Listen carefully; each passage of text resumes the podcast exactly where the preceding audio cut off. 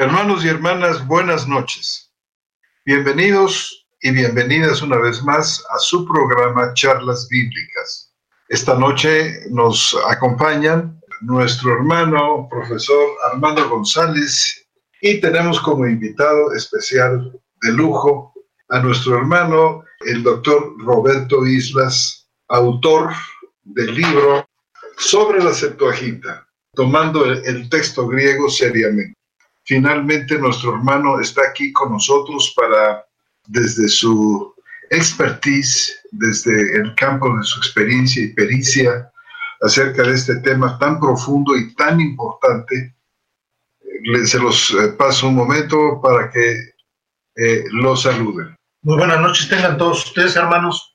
Hoy, 31 de octubre de 2018, miércoles, desde Querétaro, Querétaro en la ciudad de en el país de México. Los saludamos y les damos las más, la más cordial bienvenida.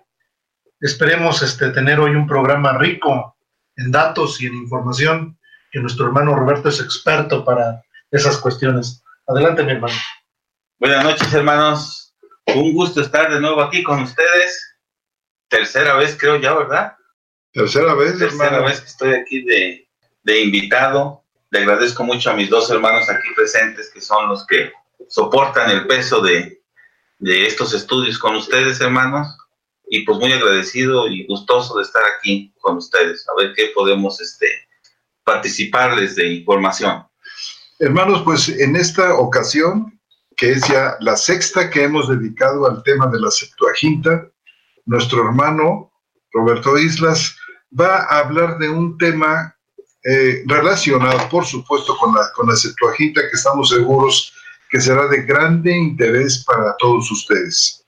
El tema es el proceso de la canonización de los libros, de los libros del Antiguo eh, Testamento, hasta desde el comienzo, desde tratando el tema del idioma mismo en el que fueron vertidos los libros, hasta eh, el momento en que el canon, una vez completo, o a medida que se fue completando, fue siendo traducido al griego hasta formar lo que hoy conocemos como nuestra Septuaginta. Hermano, pues es toda tuya la palabra. Gracias, hermano. Este, voy a aportar una serie de, datos eh, más o menos uniformes en los que pues coinciden la mayoría de los, de los autores al respecto de este tema para que ustedes tengan eh, una base firme sobre eh, la formación del canon que finalmente va a terminar, digamos, en la Septuaginta, que si bien contiene, aparte de los libros eh, canónicos sagrados, la traducción al griego, también va a tener pues parte de los libros de la literatura judía. Y yo espero que con estos datos se reafirme un poquito la firme idea que ya seguramente ustedes han visto en el libro. Y lo digo porque mi hermano Armando y mi hermano aquí, José Antonio presente, me hicieron del conocimiento de que algunos de ustedes han hecho favor de, de comprar el libro y mejor aún que eso, leerlo. Y entonces como tengo este antecedente, pues eh, lo considero como ya un terreno mínimo básico para que podamos platicar al respecto. El primer dato que me gustaría participarles es el asunto del éxodo. Cuando eh, el pueblo de, Israel sale de Egipto con Moisés al frente, ellos hablan un dialecto, un dialecto arameo, que pues traen como herencia desde la tierra de Ur, y que, dicho así importante, el arameo se va a constituir a partir de este punto del siglo XIII antes de Cristo en un futuro más o menos cercano, se va a convertir en lengua internacional de Babilonia, Asiria, Persia, va a ser el lenguaje de, del mundo de aquel entonces. Y a mí en lo particular me da la impresión de que por esta razón eh, Dios tiene que separar a su pueblo de esta parte del mundo, porque no entiendo yo que Él quiera que este mensaje tan privado que va a empezar a dar a partir de Moisés se quede como una lengua, en una lengua que va a convertirse en una lengua internacional. No es el momento todavía. Eso va a suceder hasta, la venida del Señor Jesucristo. Entonces, a mí me justifica mucho esta idea de separar a su pueblo y enviarles ya el primer mensaje que va a quedar, pues, de origen, escrito, pues en el idioma que ellos tienen, porque Moisés no conoce otro, y este idioma que ellos tienen, pues es precisamente el arameo. En estos términos significa que lo, todo lo primero que nosotros entendemos del Pentateuco, que son libros que se atribuyen completamente a Moisés, pues necesariamente en su primera versión, en su primera edición, pues tuvieron que haber sido escritos en arameo. Eso significa entonces que lo que Dios platicó con Adán, que tenemos registrado en Génesis, lo que platicó con Noé, lo que platicó con Abraham, lo que platicó con todos los patriarcas, lo que escribió con su dedo poderoso en las tablas de la ley y todo lo que tenemos registrado en los primeros cinco libros que redacta este Moisés, sin duda alguna quedó escrito en esta primera lengua que ellos tenían, que todavía no era el hebreo, porque el hebreo va a existir, pues faltan algunos siglos para que eso ocurra a partir de este momento, que estamos hablando del siglo XIII, del 1280 más o menos, antes de Cristo. Después de esto, el siguiente evento que sigue es la conquista de Canaán. Esta conquista va a traer un fruto muy importante para la lengua hebrea, porque la lengua hebrea se va, el, arameo que traen ellos, el dialecto arameo, se va a empezar a combinar con el cananeo y con todas las demás lenguas de la región, y el fruto que va a tomar siglos, la construcción del hebreo va a tomar siglos, este, pues el fruto va a ser precisamente esta lengua que Dios quería para su primera palabra. Eso significa que entonces durante todos estos siglos en los que se va a ir construyendo el, hebreo, pues las diferentes copias que se van a ir haciendo de los materiales de Moisés, que son de los que ahorita se tienen únicamente, pues se van a ir haciendo conforme el lenguaje se va adaptando y se va transformando en el hebreo, hasta quedar en definitiva ya en hebreo por lo menos ya con certeza lo podemos decir en la época de Ezequiel, pero para entonces ya estamos hablando del siglo VII, este, antes de Cristo. Esta lenta transformación de, forma, conformación del idioma veo y la correspondiente traducción de los textos es muy importante entenderla porque significa que las palabras que Dios dijo originalmente no fueron en hebreo. Pasaron 600 años para que fuera conformado el hebreo. Ajá. Y esto es importante porque significa que lo que tenemos en hebreo, el Pentateuco, el libro más importante de los judíos, originalmente fue escrito en una lengua que no es el hebreo. Y entonces es traducción. Y si, y si es traducción y es considerada palabra de Dios, y significa que una traducción, como este caso, es, puede ser considerada palabra santa. Este punto es importante entenderlo, es decir, porque es algo que se ha atacado mucho a la Septuaginta de que no es el idioma en que se escribió originalmente en griego. Es una traducción. Porque es una traducción, pero eso aplicaría también a todo el Pentateuco, que es el libro más sagrado del judaísmo. Este, por eso este punto es, es tan importante tenerlo claro. El siguiente punto es con Ezequiel. Después de la muerte de Ezequiel, van a seguir en el imperio, en el gobierno, Manasés y Amón, punto menos que paganos no eran. Llevaron el judaísmo al extremo de permitir matrimonios mixtos que estaban completamente prohibidos, este, abandonaron las, prácticas cúlticas en el templo, abandonaron el templo, y se hizo persecución de sacerdotes durante estos 50 años que duraron estos dos gobiernos. Y entonces es hasta, hasta Josías donde tenemos un, un punto de luz importante porque este, él va a asumir el trono por ahí desde el año 600, un poquito antes, y la, y la palabra de Dios es muy clara donde dice que Josías hizo lo recto ante los ojos de Yahvé. Y lo recto, para entendernos bien, significó la reactivación de la construcción del templo y la restauración de lo que se tenía. Pero están en esta labor, y este es otro punto muy importante, están en esta labor cuando Hilcías, lo, que, lo que sería el sacerdote principal, porque todavía no había sumo sacerdote en esta época, pero sí era el sacerdote principal, encontró un libro de, de los escritos de Moisés. Y entonces al descubrirlo lo lee y queda impactado por lo que está leyendo y va con Josías a mostrarle el libro al rey y el rey lo lee y en la narración que tenemos este, en la Biblia dice que se rasgó las vestiduras del impacto que le causó en ese momento la palabra que estaba leyendo y convocó al pueblo y lo leyó ante el pueblo. Y el pueblo lo aceptó como la palabra de Dios. Fue el primer libro que, digamos, eh, va a ser canonizado, que para traducirlo a nuestras palabras y en nuestro contexto, digamos, es la mayor parte del Deuteronomio. No todavía completo el Deuteronomio. Después, en la reconstrucción del templo, se fueron encontrando otros fragmentos del Deuteronomio, encontraron el libro de santidad, que es una parte del Éxodo, encontraron este, un fragmento de, de, de lo que llamamos Levítico, y poco a poco se va reconstruyendo, pues, en forma muy fragmentada, lo que, lo que en el futuro va a ser ya el Pentateuco completo. Digamos, en el periodo de Manasés y Amón, que, que los sacerdotes tuvieron que ocultar esa información por la persecución que sufrieron, pues lo escondieron en diferentes lugares del templo y se van a ir encontrando poco a poco. Hasta ahí, hasta ahí es un punto importante. Otro punto importante, otro punto importante es este, el periodo del exilio. Posterior al periodo del exilio, y ya estamos hablando que el exilio va a durar más o menos del 586 al 537. Dos cosas van a ser importantes en este punto. Primero, pues va a darse mucho del aspecto profético de Dios consolando a su pueblo y dándole ánimos y esperanzas de, una salvación.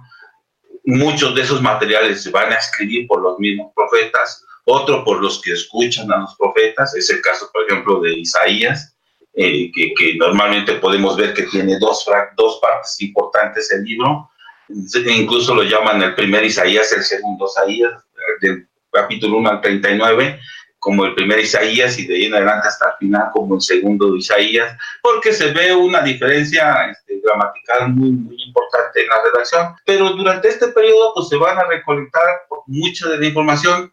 Lo que se va a hacer después del exilio es que va a llegar el sacerdote Esdras en el año 457 para restablecer el orden moral en Jerusalén después del edicto de que pudieran regresar todos ellos.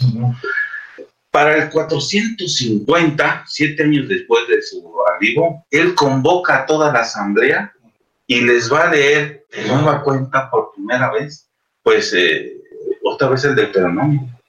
Y por primera vez se va a declarar canónico ante ellos. Inmediatamente todo el Pentateuco, apenas unos cuantos años después de este evento, todo el Pentateuco se va a reunir para el año 400 ya está reunido y es considerado palabra de Dios por todos. ¿Por qué sabemos que en el año 400 ya estaba todo reunido y era considerado santos? Porque hay otro evento importante, otro hecho, otro dato duro que es importante tomar en cuenta. Un grupo de samaritanos enviados por, por la comunidad samaritana eh, van a Jerusalén a hablar con los eh, principales sacerdotes porque quieren participar de la reconstrucción del templo.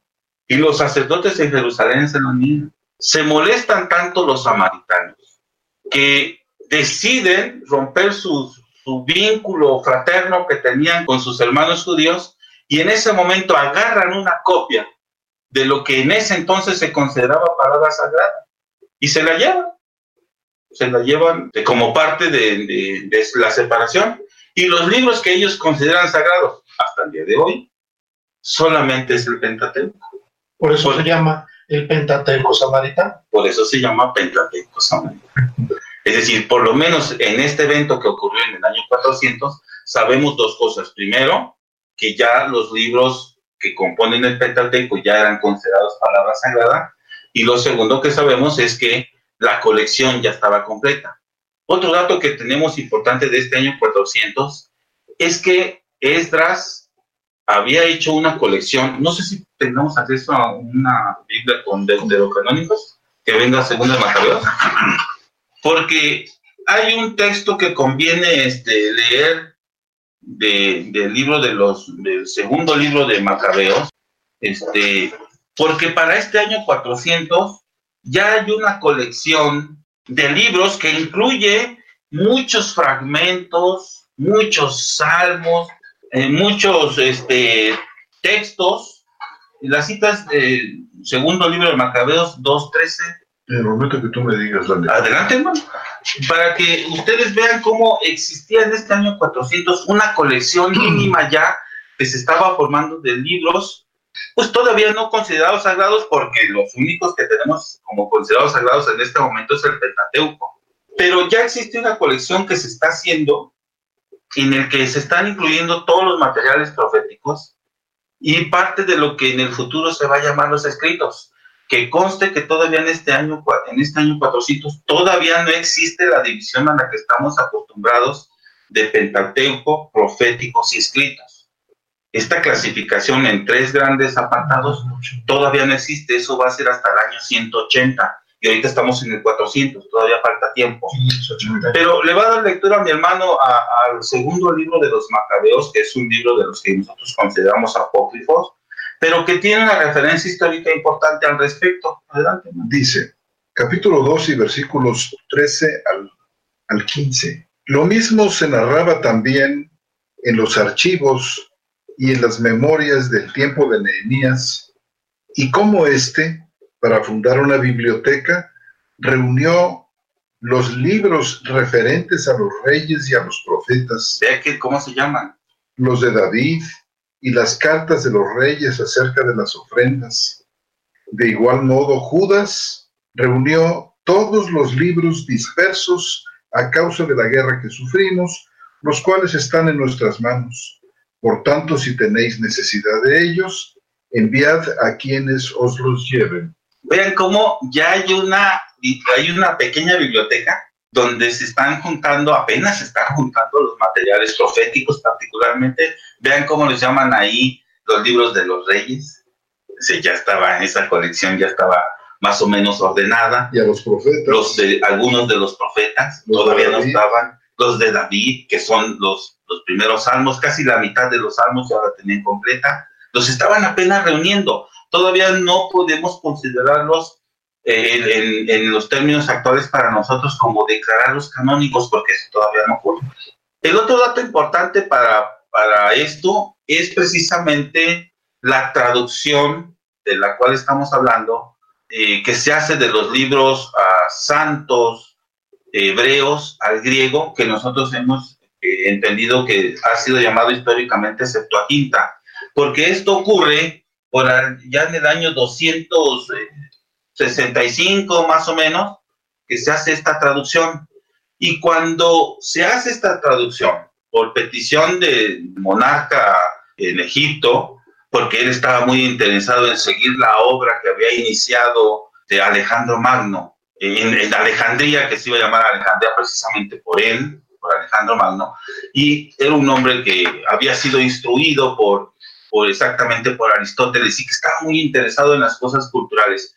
Y él quería formar Alejandro Magno una, magna biblioteca en la capital del mundo que iba a ser lo que hoy llamamos Egipto, que en entonces se llamaba, se llamó Alejandría, y estaban muy interesados en completar esa biblioteca. Y Ptolomeo II, que se llama Filadelfo, es el encargado, manda emisarios a todo el mundo a recolectar todos los libros que hubiera, entre ellos le pide a los judíos que le manden copia de sus libros sagrados, cosa que ya han platicado mis hermanos y que no voy a ahondar mucho porque ellos lo hicieron eh, suficiente y, mucho mejor de lo que yo lo pueda decir. Lo que importa es que cuando se hace la traducción en este 250, más o menos 260, solamente se tradujo el Pentateuco, porque hasta ese momento todavía eran los únicos libros que se consideraban palabra de Dios. Entonces, estas pruebas estos hechos, porque son hechos que ocurrieron, este, nos dan muestra clara de lo que se consideraba, por lo menos hasta este año, como la palabra de Dios. ¿Cuándo entonces esta colección de la que acabamos de leer, ahorita en el segundo libro de Macabeos, eh, fue considerada ya como palabra de Dios? Pues inmediatamente después a, la traducción del Pentateuco, los años siguientes, este, se ha estado trabajando durante estos años en la recopilación y la integración y armonización, porque no vayan a pensar que ustedes que lo teníamos todos estos materiales como los conocemos ahora, en un orden coherente, bien bonito, narrativo y todo. No, no, ese ya más, es, más bien es el resultado de todo lo que estuvo ocurriendo en estos 300 años, desde el año 400 hasta, hasta, hasta el 180 más o menos, en el que se estuvo armonizando todo hasta quedarnos en los términos que ustedes lo, conocen, hermanos, y que lo han leído siempre como el Antiguo Testamento. ¿Cuándo se traducen los libros proféticos al griego, que es el otro punto que nos interesa? Pues la fecha más cercana que tenemos es el año 200, que es este un poquito anterior al año 186, que es cuando este, se escribe el libro de Ben Sirac, que ya comentaron ustedes, en el que se, este, su nieto también hace una traducción al griego de este, este libro este, que va a contener precisamente, ya señala en ese libro que la triple división que se va a conocer, es decir, para el año 186 ya tenemos la clasificación de Pentateuco, proféticos y escritos. Cuando ya tenemos esta clasificación es indicativo que la traducción al griego de, los libros eh, ya se había hecho a partir de esta colección. Un punto que es importante resaltarles, hermanos, es que la traducción que se estuvo haciendo tanto de los libros de Moisés al griego como de los libros proféticos y de los demás escritos, entiéndase Salmos, Job, eh, todos esos libros, proverbios, se hizo directamente de los libros que estaban en el templo. Pues prueba de ello es que el Pentateuco se pidió precisamente al sacerdote principal del templo, que fue el que envió a Eleazar, que fue el que envió a los 72. Todas las traducciones se hicieron de los libros oficiales. Hay que tener mucha claridad en este punto porque pues habían quedado por ahí copias, fragmentos, trozos de, de algunos de los libros en algunos otros lugares que pues por supuesto al tiempo van a tener diferencias con digamos la versión oficial que va a estar enclaustrada en el templo y a partir de la cual se va a hacer la traducción de todos los libros oficiales. Por eso la coincidencia entre lo que dicen los textos hebreos de aquella época y la Septuaginta. Prueba de ello, y, cito a mis hermanos, porque esto ya lo hicieron ellos, es aquella, en aquel evento que ocurrió en el año 27, cuando el Señor Jesús regresa a Jerusalén va a la sinagoga en un día de descanso, en un sábado, y lee un texto de Isaías, un texto que ya mis hermanos comentaron ampliamente, y lo que él lee, que lo está leyendo directamente del texto hebreo que está en esta sinagoga y que es una copia fiel de la que se tiene en el templo, porque no podía ser de otra manera, así era como se hacía, este, coincide perfectamente bien con lo que en aquel momento se tenía en la, en, en la.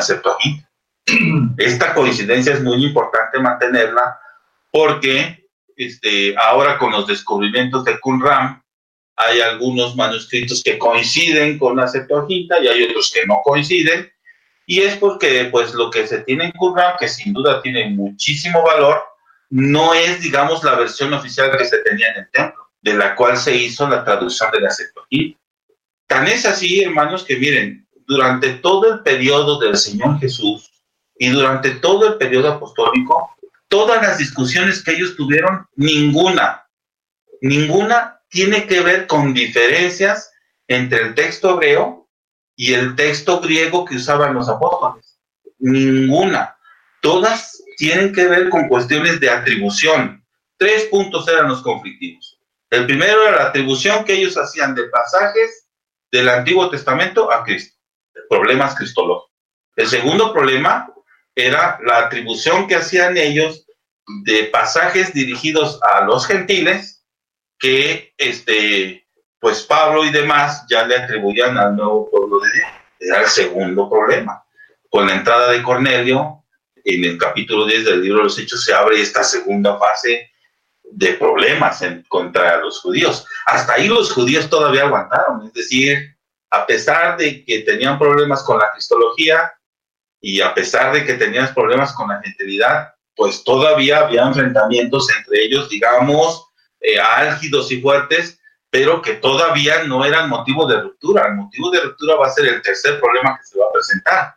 Y el tercer problema que se va a presentar es precisamente eh, la resolución que va a dar el Concilio de Jerusalén sobre la justificación, porque ahí le están pegando exactamente con la justificación por la fe en el Señor Jesucristo, le están pegando a la parte esencial del judaísmo, que es este asunto con Moisés, que es una salvación pues apegada a, la impecabilidad que Moisés había señalado como condición, como condición suficiente para salvación. El estricto cumplimiento de la ley. El estricto cumplimiento de la ley.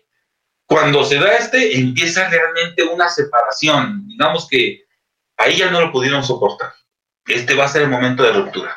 Me regreso un poquito, hermanos, para dejar este punto, este, este hilo hasta ahí, para que ustedes vayan viendo más o menos la coincidencia de la Septuaginta con la versión hebrea, porque es necesario regresarme al punto de Éxodo para hablar del asunto del lenguaje. Los judíos antes del Éxodo hablaban hebreo, pero cuando salen de su país en, el Éxodo a, la cautividad, entonces aprenden arameo. Antes del Éxodo hablaban. Estaban confinados en la región de Canaán y hablaban hebreo. Ya para entonces, en la época de Ezequiel, ya para entonces el hebreo estaba, digámoslo así, era una especie como de hebreo muy, muy primigenio. Pues era el, que no tiene vocales, el hebreo que estuvo al, comienzo del proceso de formación del hebreo. Pues claro. Un hebreo, vamos, muy, quizás muy rudimentario. Primitivo. Muy primitivo, con, seguramente con... Quizás convenga entonces, hermano, ante esta duda, convenga ver el texto de Isaías 19-18 para que vean cómo este, del idioma arameo, era del dialecto, perdón, arameo que tenían originalmente los judíos en Egipto, se fue transformando paulatinamente en lo que al final, ya para el periodo de, Ezequiel, va a ser considerado el hebreo. Cómo va pasando gradualmente y cómo esto va afectando el texto el texto que, conocemos. En Isaías 19, capítulo 19, versículo 18, se habla todavía un poquito de cómo se le llamaba la lengua que los judíos hablaban en aquel entonces. Todavía no se, no se le llama la lengua hebrea. Aquí todavía se le va a llamar. 19, 18.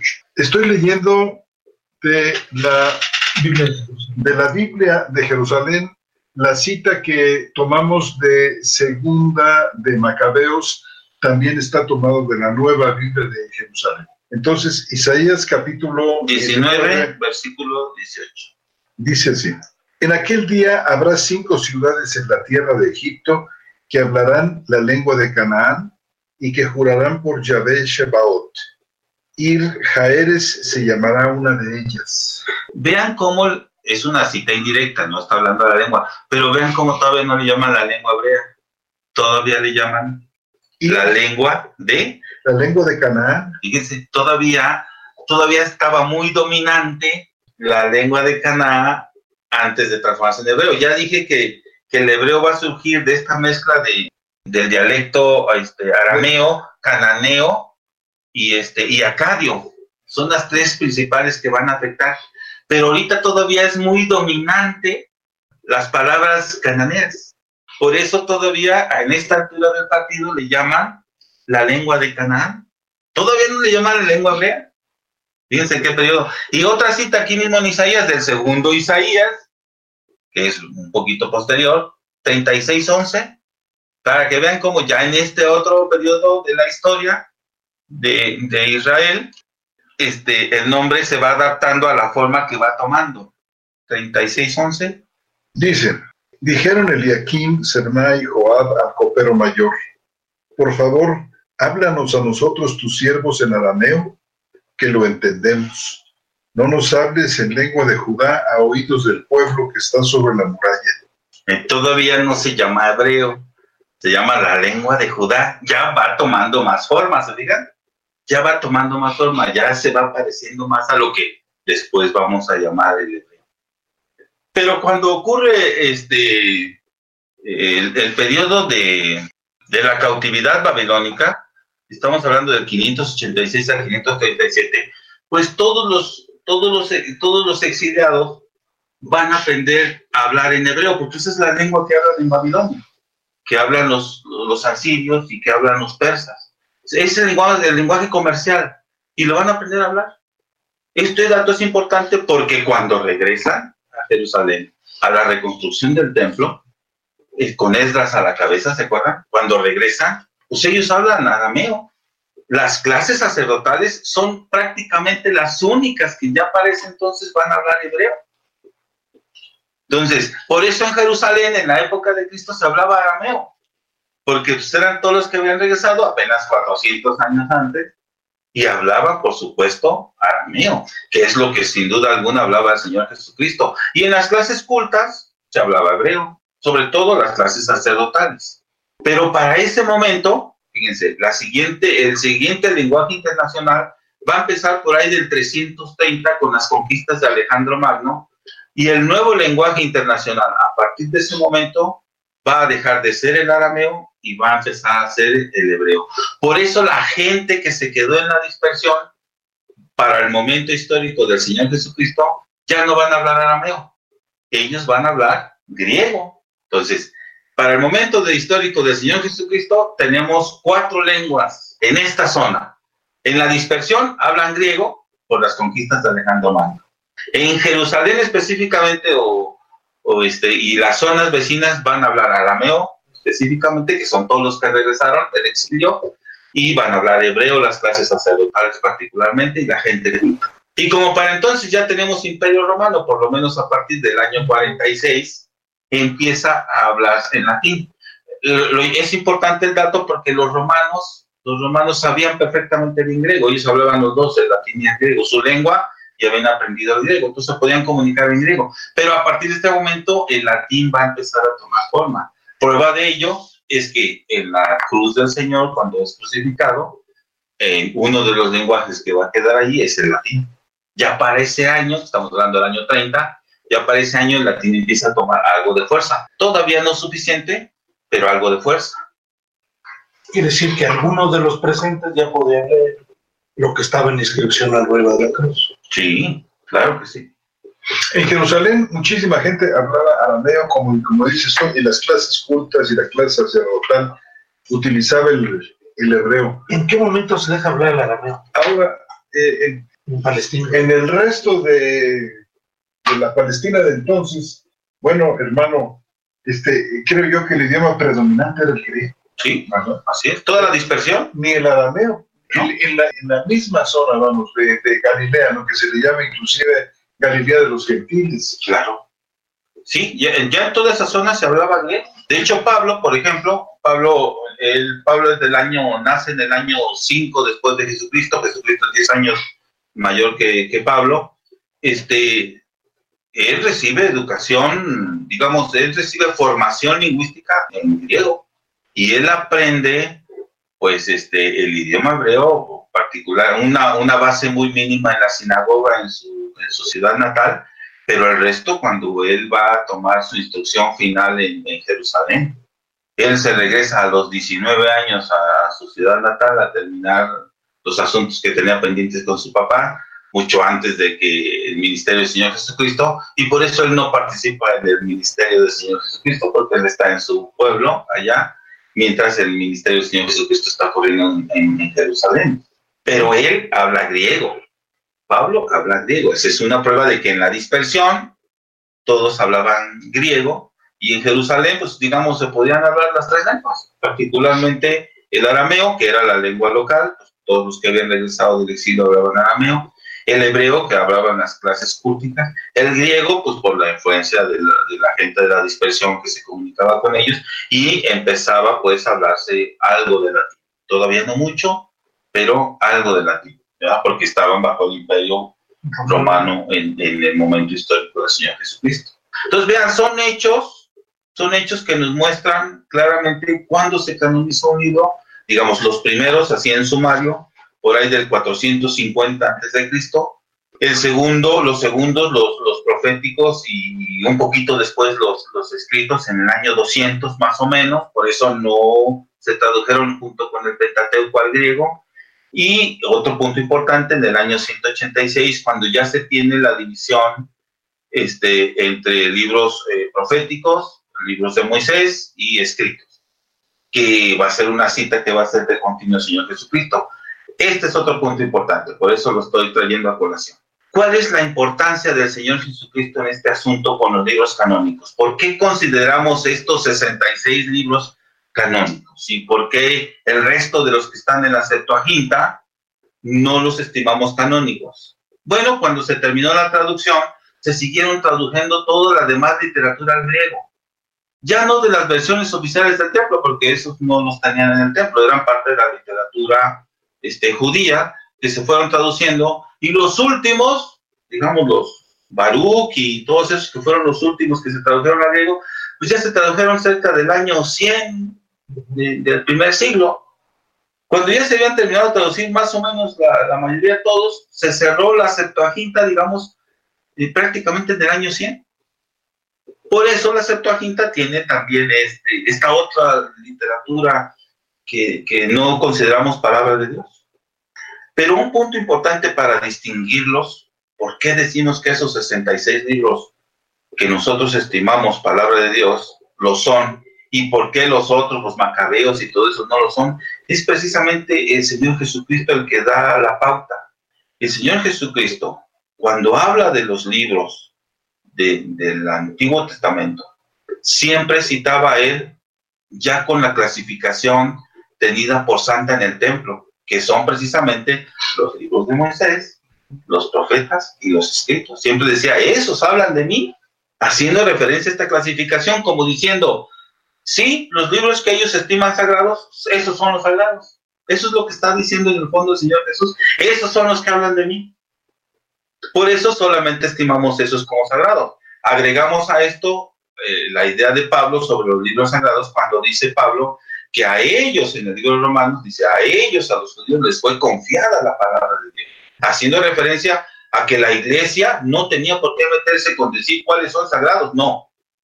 La iglesia de Cristo lo único que tiene que hacer es reconocer sagrados a aquellos que en el momento histórico de Jesucristo eran considerados sagrados por los judíos, que son precisamente esa triple división y que para nosotros, para ellos contaban 24 libros y que para nosotros cuenta 66, pero el contenido es exactamente el mismo.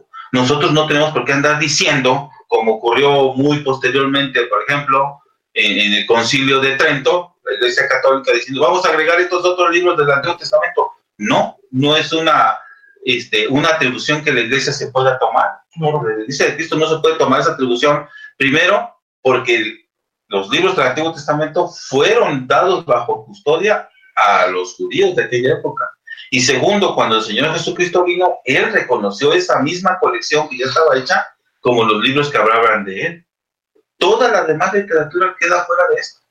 Que estén juntas en un solo tomo, bueno, pues qué bueno, porque podemos conocer no solo los libros sagrados, sino además la amplia literatura judía que circulaba en aquella época y que nos da, como acabamos de leer en el segundo libro de los Macabeos, eh, fundamento histórico para determinar algunas cosas importantes, como por ejemplo que ya en el año 400 estaban empezándose a reunir la colección de proféticos y, escritos.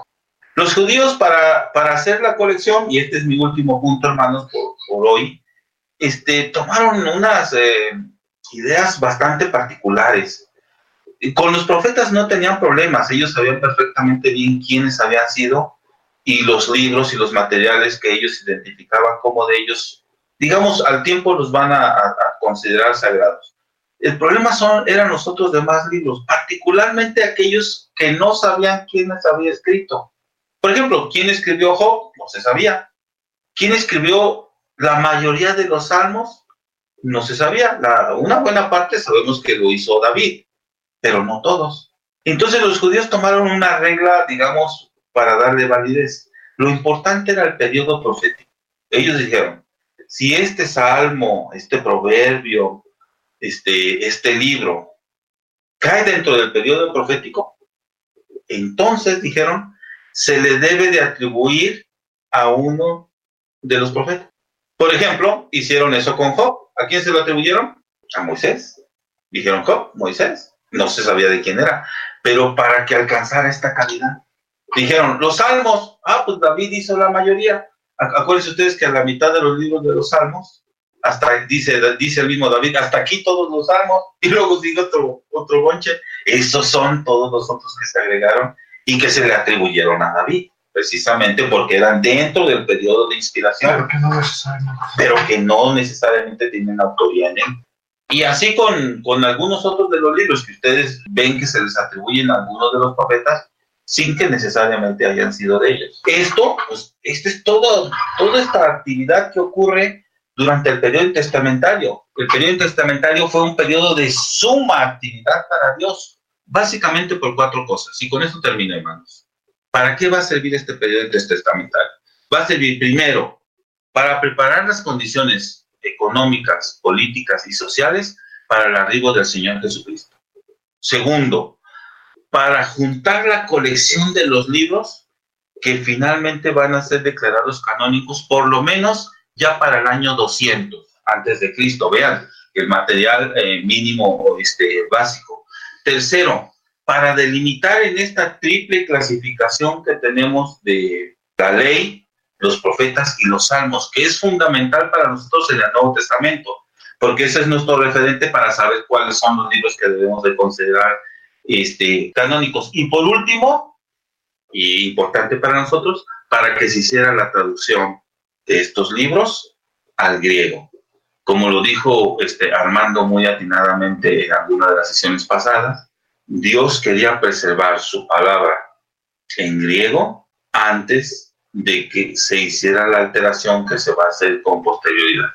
Y solo como dato este, pendiente para una siguiente visita más adelante, si es que soy invitado, en el concilio del año 90 en Jamnia, es donde se va a tomar en definitiva la decisión de modificar el texto hebreo, que se va a llamar protomasorético, para quitarle estos dos puntos de conflicto con los apóstoles, todo lo cristológico y todo lo gentil. A partir del año 90 con este concilio se va a tomar esa decisión y se va a llevar a cabo. Más o menos les va a tomar, no sé, unos 50 años, porque ya en unos 50 años ya empiezan a decir ellos que la Septuaginta difiere de su texto. Para eso están esos otros ya han mencionado Armando y José Antonio en sesiones anteriores, Símaco, Teodosión y todos ellos, que son los encargados, y Aquila, que son los encargados de empezar a pegarle en las Septuagintas, cuyo triunfo en el futuro va a ser precisamente pues en la época de la Vulgata con Jerónimo. Ya para ese entonces se va a traducir como Antiguo Testamento el texto masorético, digamos, en el siglo V después de Cristo. Y a partir de entonces va a venir la debacle de la Septuaginta, porque ya con la Vulgata se va a considerar el texto masorético como la versión oficial y la Septuaginta va a caer en el abandono.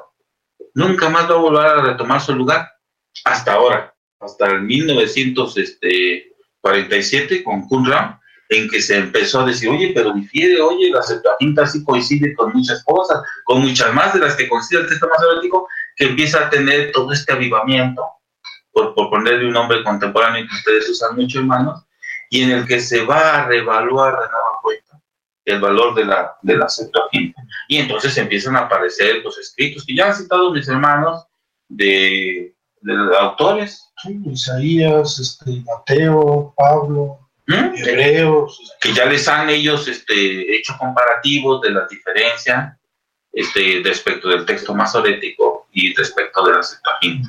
Entonces, la, la aceptación de la Vulgata fue un error verdaderamente terrible, hermano. Para quienes no sepan qué es la Vulgata, algunos de nuestros oyentes, ¿nos pudieras hacer favor, hermano, de una manera sintética para ilustrarnos Sí, qué es la Vulgata? Bien, en el siglo V, en la época de Jerónimo y Agustín, porque ellos fueron contemporáneos, el pastor principal de aquel entonces le pide a Jerónimo lo que en el futuro va a ser el Papa, aunque todavía en esta época no existe el papado como tal, porque el papado es más o menos del siglo VI en adelante, ya oficialmente hablando. Pero ya empezaba a haber síntomas de preferencias por el obispo de Roma como Papa, porque sí hay por allá algunos indicios, pero todavía no como algo oficial digamos, oficial va a ser el siglo VI. Pero voy a usar la palabra papa solo para que tengan este referente. Digamos, el papa de aquel entonces le pide a Jerónimo que haga una traducción primero del Nuevo Testamento del griego al latín, que ya para entonces el latín era el idioma oficial. El idioma oficial hasta ahorita han sido cuatro en el mundo, ya lo dije, primero arameo, después griego, después latín y ahora inglés. Bueno, en ese entonces el Papa le pide a Jerónimo que haga esa traducción, la hace y se la entrega. Y entonces va a hacer una segunda petición que continúe con el Antiguo Testamento. Y lo empieza a traducir del griego, de la Septuaginta. Jerónimo empieza la traducción desde el griego. Pero luego algunos judíos lo convencieron de que era mejor hacerlo de, del hebreo. Y él mismo va hasta Jerusalén a aprender hebreo. Y se trae con él este, algunos judíos para que le ayuden en la traducción. Se traen obviamente el texto masorético y abandonan en ese momento la Septuaginta. Y se va a hacer la traducción, la combinación de estos dos, del griego y del hebreo, pues es lo que llamamos la Vulgata, que es la Biblia que tienen los católicos y que aquí la traducción al español es la versión que quizás ustedes conocen, que se llama Torres Amar. El problema que se suscita con San Agustín es que Agustín le reclama a Jerónimo por qué hizo eso. Le dice, con lo que tú estás haciendo estás desacreditando la Septuaginta. Tenemos todas las cartas que Agustín escribió a Jerónimo y las que le contesta Jerónimo, en los que hay un enfrentamiento precisamente porque Jerónimo le está dando preferencia a, texto al, texto, al texto hebreo, al texto masorético de aquel entonces, eh, sobreponiéndolo sobre la Septuaginta. Finalmente, pues el resultado ya lo conocemos. La traducción fue aceptada, fue bien recibida, la traducción de Jerónimo, y al tiempo, pues después de la muerte de Agustín, ya nadie presentó defensa por la Septuaginta, y a los pocos siglos ya va a ser prácticamente abandonada. Pero las iglesias orientales no tomaron el texto hebreo. Ellos se quedaron con la Septuaginta hasta nuestros días, ¿verdad, hermano? Ellos la siguen teniendo, siguen, para ellos sigue siendo el libro base del Antiguo Testamento. Ellos sí tienen solo Biblia griega, este, Biblia griega. Eso es. Y son un gran porcentaje de creyentes. Sí, pues ya dejaremos estos puntos para, para, una, para una segunda sesión. Hablaremos ya de lleno de cuestiones de la Septuaginta. Ahorita sí me gustaba plantear ante ustedes antecedentes históricos para que vean cómo se llegó a traducir. Primero a conformar el Antiguo Testamento y luego la traducción que se hizo. Muy bien. Hermano, bueno, pues mira, tenemos ya aquí algunos eh, comentarios y preguntas. Si me permites, vamos a darles lectura. Adelante, ¿no? Agradecemos mucho la interacción de nuestros hermanos que han hecho estas preguntas y o comentarios. Dice Alexander Porras, queridos hermanos, ¿cómo les estoy agradecidos por este tiempo de estudio bíblico y qué programas más llenos de información y doctrina? enseñanza que sana. Estoy trabajando para poder tener en mis manos todos estos libros recomendados en este programa de charlas bíblicas y muchas gracias a Roberto Islas por tomarse el tiempo para compartirnos su conocimiento bíblico e histórico. Dios les bendiga desde Costa Rica. Amén, hermano. Muchas gracias. Es Alexander. Alexander Porras. Ah, hermano, gracias, hermano. Bendiciones. Nuestra hermana Irma Valderas nos escribe desde Celaya, aquí en México. Saludos hermanos José Antonio Armando y Roberto Islas. Les felicito por esta serie de programas acerca de la Septuaginta. Hoy en especial agradezco la presencia del hermano Roberto Islas Montes, autor del libro sobre la Septuaginta. Ha sido un gusto escucharle. Isla que ya tiene el libro, ¿no? Sí. sí. Ah, gracias hermana por tomarte el tiempo para para leerlo. Mucho de lo que no he dicho está ahí contenido y entonces tú ya tendrás un mejor escenario conforme lo vayas leyendo. Sigue diciendo nuestro hermano. Entiendo que Moisés fue el compilador del libro de Génesis. ¿En qué idiomas estaba escrita la información que compiló Moisés? ¿Podríamos hablar de la presencia de un hebreo pictográfico y de un hebreo estadio medio, por ejemplo? No, hebreo todavía no. En la época de Moisés todavía no existía el hebreo. El hebreo va a empezar poco a poco a existir después de la conquista de Canaán. Poco a poco, porque va a ser una mezcla que se va a ir dando y el resultado va a ser hebreo, pero van a pasar varios siglos para eso. No, no, no, lo que Moisés recibe, bueno, los especialistas dicen que básicamente dos fuentes, una tradición oral en la que pues él va sabiendo todo lo de la creación y todos esos materiales de Noé y todo esto. Y otra parte, pues que el mismo pueblo de Dios que vivía en Egipto, pues había conservado como tradiciones escritas, pues seguramente ya en ese momento histórico, pues en, arameo, que era la lengua que ellos hablaban y que pues la habrán recibido a lo mejor en otros idiomas, pero en el momento histórico de Moisés, sin duda alguna, lo que tuviera escrito, este, lo tenían en arameo. Que Moisés va a hacer toda esa recolección y reestructuración y orden por el Espíritu Santo, es, es, es muy importante. Hay que tomar en cuenta esto, hermana, es hermano, ¿verdad? Hay que tomar esto en cuenta, hermana. Este, es, es importantísimo tener muy claro esto.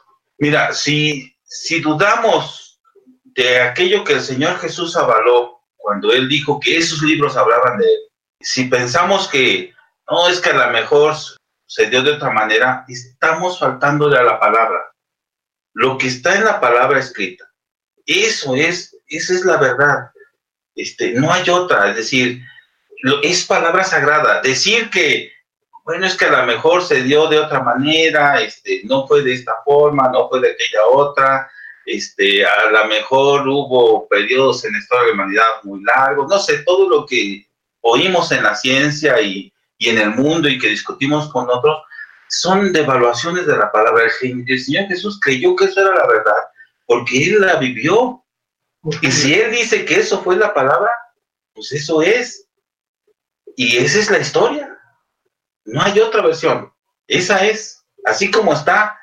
Dudar de eso es quitarle el valor de palabra de Dios. O sea, si decir que Jesús, que perdón, que Dios no dijo sea la luz y que fue por una explosión del Big Bang, es quitarle su valor.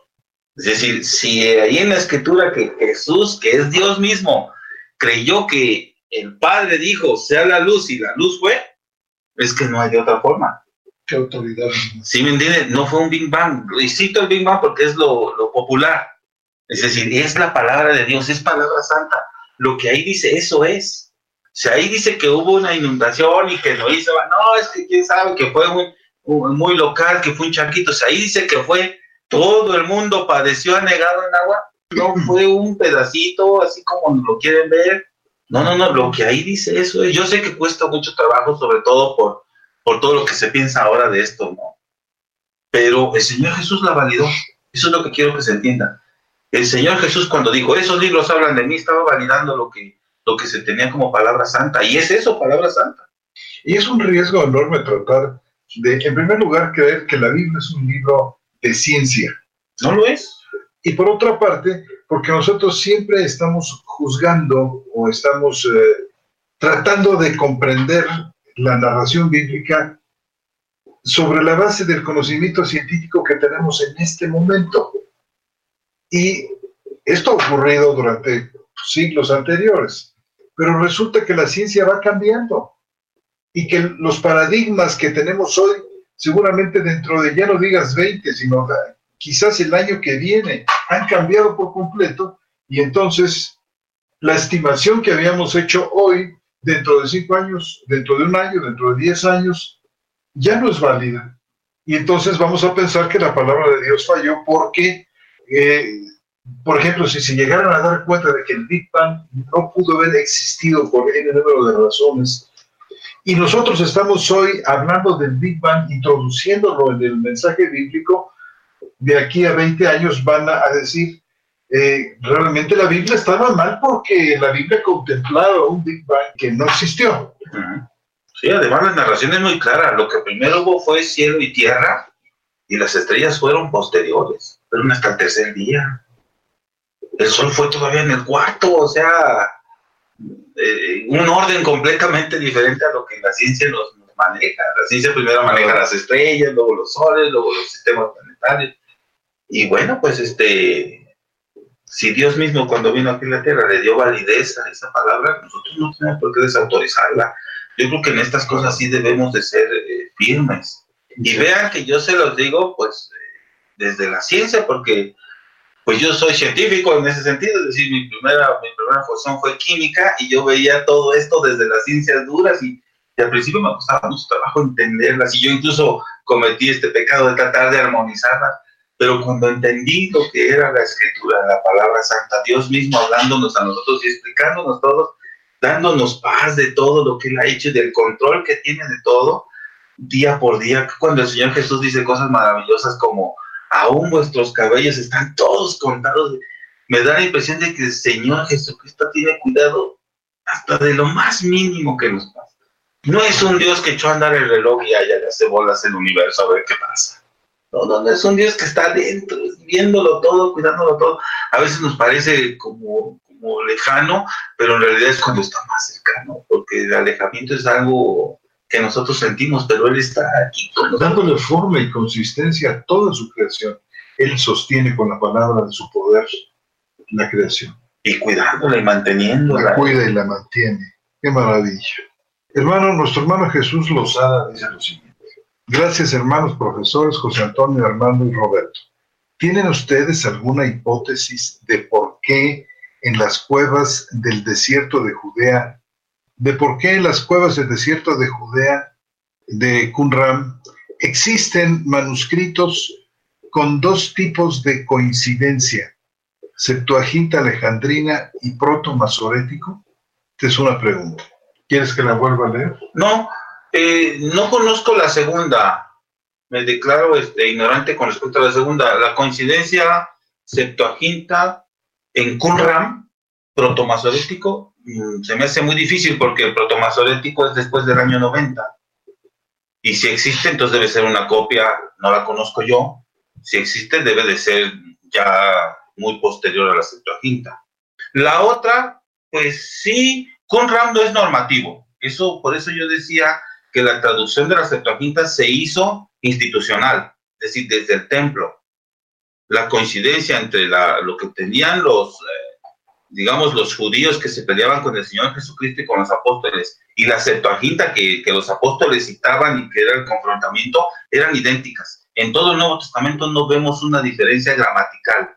Lo que vemos es interpretaciones, alcances, pero no diferencias en cuanto al texto ahí en todo el periodo del Nuevo Testamento coinciden los dos, tanto la Septuaginta como la versión hebrea. Las diferencias que haya de los textos que ahora descubrimos en Qumran pueden deberse a muchas cosas, porque no son textos, digamos, oficiales.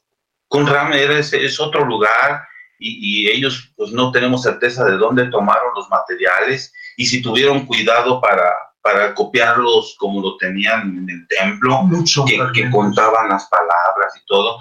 Entonces, no, no podemos tener la seguridad que lo que están comprando, que vuelvo a repetir, es muy valioso, pero que sea exactamente lo oficial de donde se hizo la traducción de la Septuaginta y que vuelvo a repetir, coincide exactamente con lo del templo. La diferencia entre Septuaginta y versión hebrea en todo el periodo del Nuevo Testamento nunca es por una diferencia de que a ti te falta esto, que mi texto tiene esto. No es gramatical, es de interpretación. Por eso el Señor Jesús dice, ¿ustedes creen que eso es la vida eterna? No, chatos.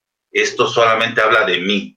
Vean, no hay diferencia gramatical, es de interpretación, del alcance, de lo que debe de entenderse, no de texto. Además, para esa época institucionalmente no habían tomado la decisión de alterar. No, todavía no. La, la toman hasta hechos con Pablo, cuando Pablo es encarcelado. En el año 59. En el año 59, que deciden matarlo y no lo matan porque ya habían tomado la decisión de alterar el texto. Sí, la decisión de alterar es por ahí del año 60 en adelante. Todavía en el periodo del Nuevo Testamento todavía no se hace, no hay diferencia. No existe todavía protomasorético, que es después de Jamnia del 90, y el masorético ya más o menos del siglo II.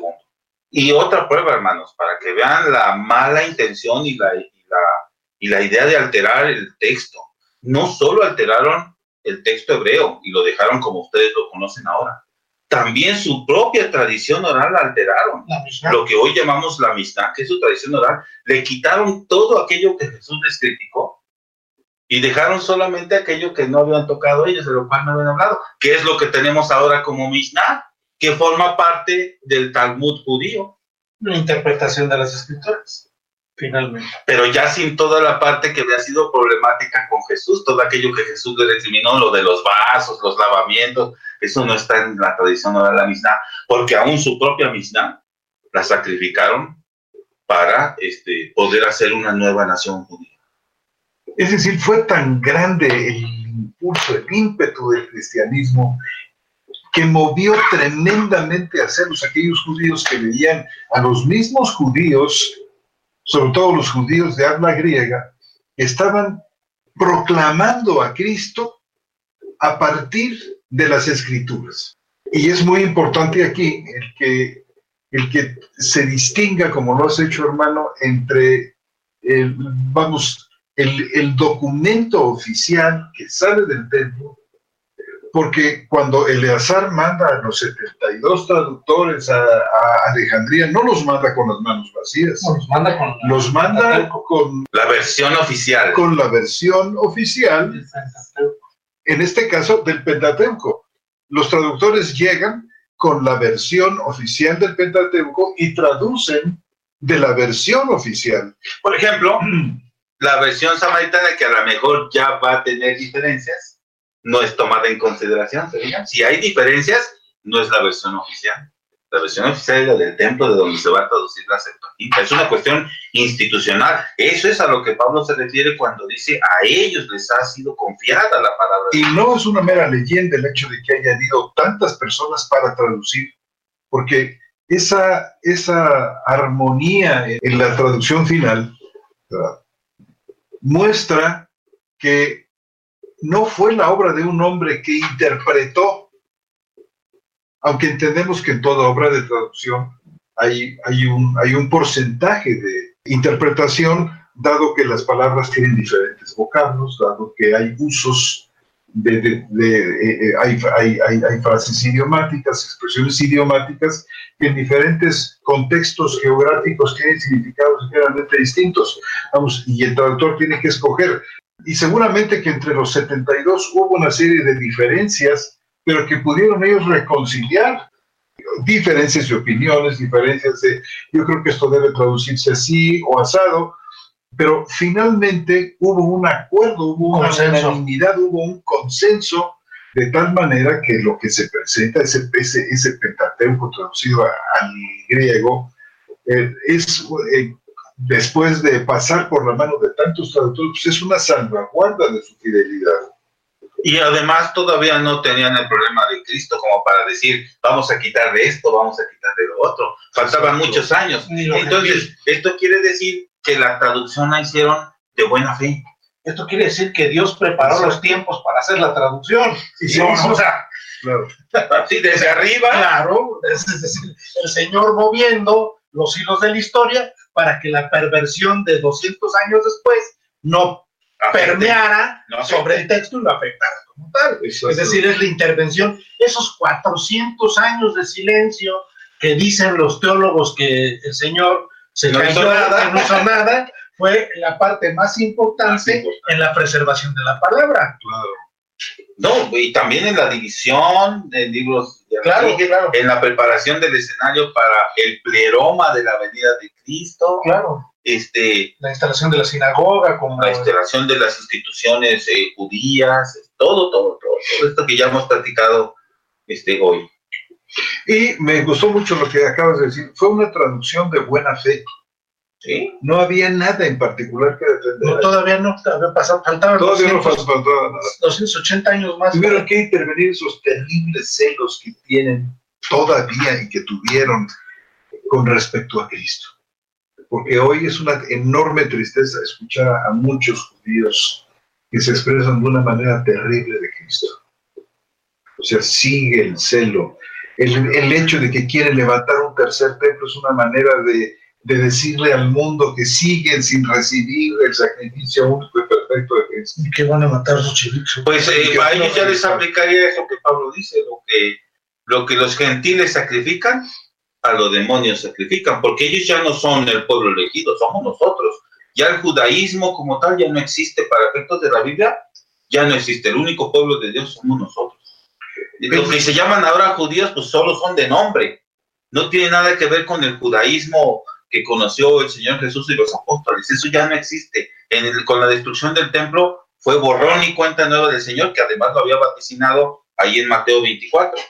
No, ya no, ya a partir de ese momento ya solo hay un solo pueblo y se llama gentiles. Y de ahí va a ir sacando el Señor. Y un solo sacrificio ahora, para siempre. Ahora, mira, son gentiles y también judíos creyentes, pero judíos creyentes, vamos, que componen la iglesia. ¿Verdad? Es decir, ese nuevo pueblo donde se derriba la pared de separación entre unos y otros, ¿verdad? Pregunta nuestra, una segunda pregunta a nuestro hermano Jesús Lozada. ¿Podemos saber aproximadamente qué porcentaje de los manuscritos de Qumran coinciden con la Septuaginta alejandrina? Gracias. Hermano, mire usted, lo que tenemos nosotros en las, en las cuevas, en la cueva 1 y en la cueva 4, en la cueva 1 es un documento completo de Isaías que le falta realmente muy, muy pequeños eh, y, una pedacería bastante grande, solamente pedacería, eh, en las que nos encontramos lecturas que en la opinión de los paleógrafos se acercan más a la Septuaginta que, que al texto masorético.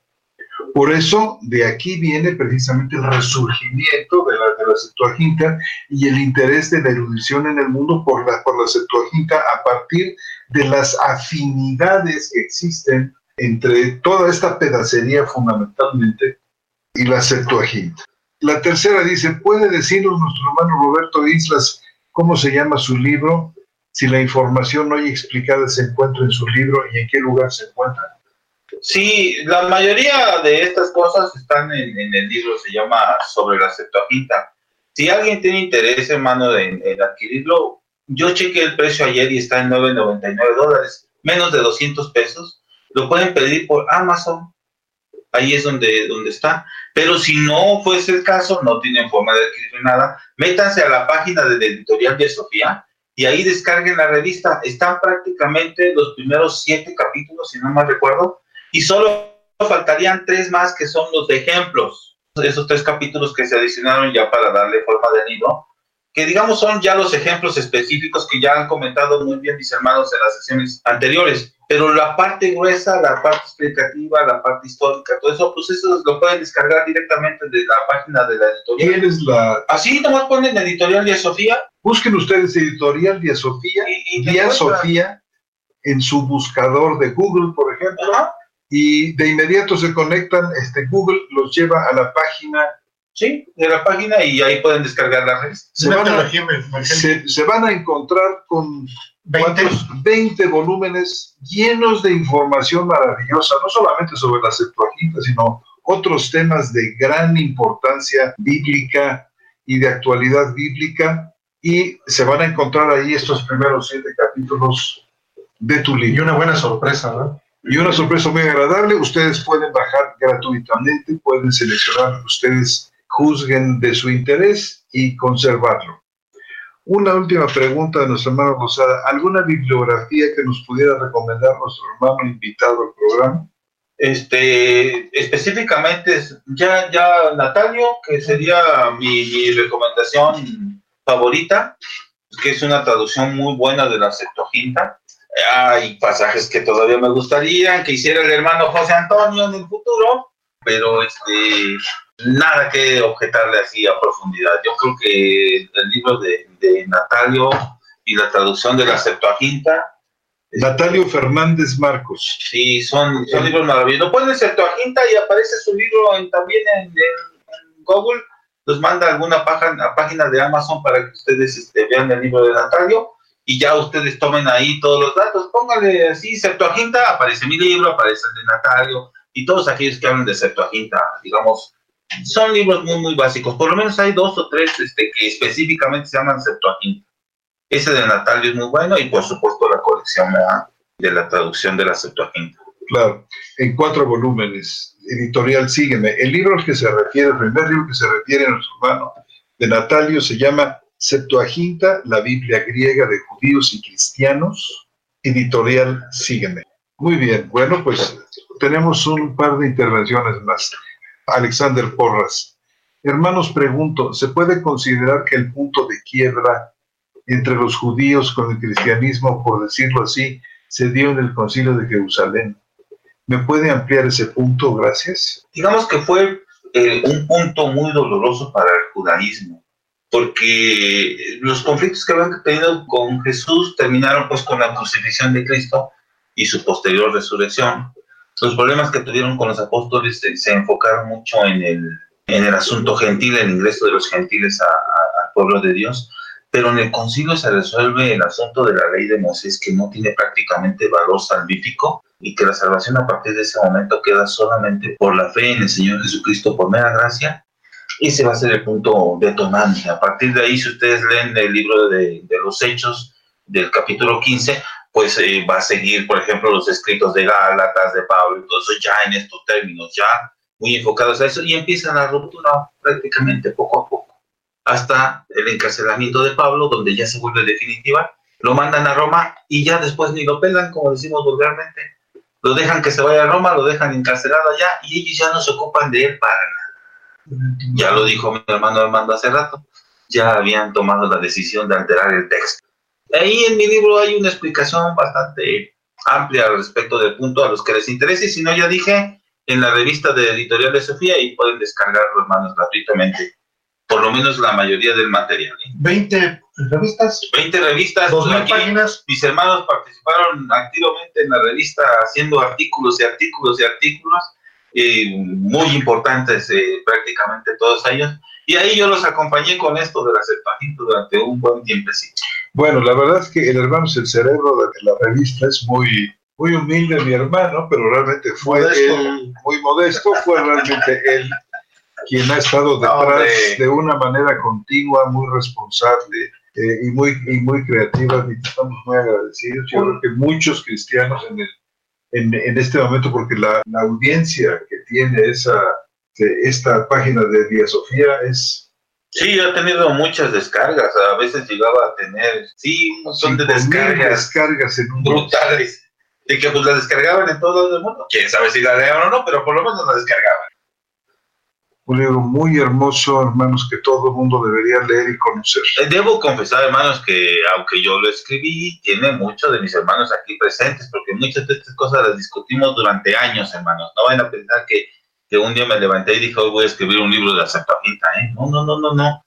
Muchas de estas cosas las discutimos. Hay cosas de mi hermano Armando ahí, de mi hermano José Antonio y de otro hermano que se llama Noé, que a lo mejor no lo conocen, que también este, en estas discusiones participamos y, y no vayan a pensar que fueron prácticas así muy sencillas, a veces fueron ásperas y duras en los análisis de los textos y el fruto es eso. A mí me tocó escribirlo, pero digamos es un poco colectivo. Una teología evangélica editorial de Sofía. Du- duramos aproximadamente unos cuatro años escribiendo, este, Sí. más o menos. Este, la sorpresa que se van a encontrar es que pues, van a ver ahí, gracias a Dios, nuestros nombres y algunas y contribuciones importantes, hermanos.